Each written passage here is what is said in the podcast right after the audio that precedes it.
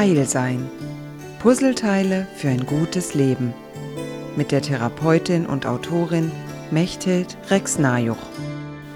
Ich komme nochmal auf die Kultur des Nichtwissens zurück.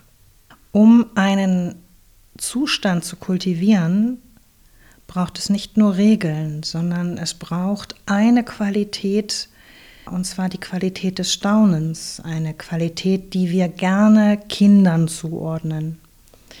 Wenn ich das Leben bestaune und wenn ich bestaune, wie ich mich durch das Leben durchbewege, dann bekomme ich eine andere Haltung zu den Dingen. Und das kann dazu führen, dass Schweres plötzlich leichter wird oder tatsächlich sich Dinge komplett verändern und bestimmte quälende Motive im Leben gar nicht mehr da sind.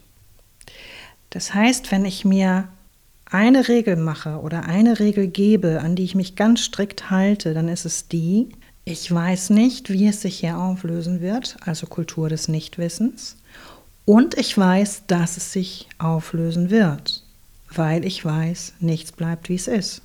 Wenn ich nun diesen Mechanismus bestaune, kann ich auch in sehr schweren Situationen etwas Heiles empfinden. Ich kann empfinden, dass es doch immer wieder erstaunlich ist, wozu Menschen in der Lage sind. Und ich treibe das manchmal so auf die Spitze, dass ich selbst, wenn mir jemand das Leben schwer macht, irgendeine Behörde oder irgendjemand, der Macht auf mich ausübt, dass ich zumindest bestaune, wie komplett der oder die das tun das erlaubt mir, dass ich ein ganz kleines bisschen Abstand dazu kriege und mich an das erinnere, wo sich das Leben mir anbietet in seiner großartigen Kraft.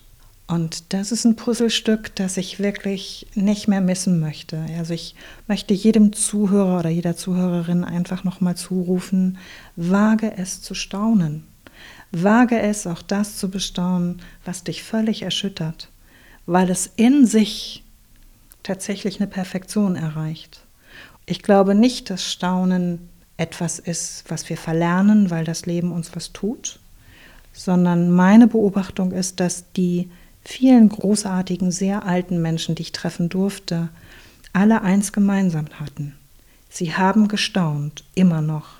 Sie haben gestaunt, auch wenn sie über 80 waren. Und selbst wenn es nur diesen Moment gab, in dem sie gesagt haben, jetzt bin ich über 80 damit hätte ich niemals gerechnet. Ist das nicht toll? Die Alternative könnte sein, ich bin jetzt über 80, ich habe die und die Beschwerden, macht alles nicht mehr so richtig Spaß. Das wäre so eine Haltung, die dann eben statt einer Kultur des Nichtwissens eine Kultur des Wissens beinhalten würde, nämlich ich weiß, wenn ich älter werde, werden bestimmte Dinge schlechter. Und ich wage jetzt einfach mal die Behauptung, dass genau das das Ergebnis der Kultur des Wissens ist.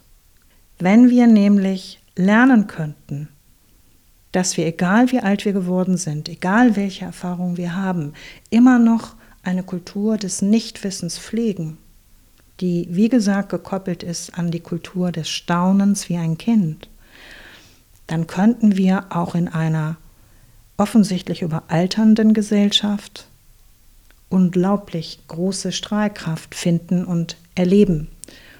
Und deswegen trage ich jedem dieses Puzzlestück an, dieses Puzzlestück des Staunens.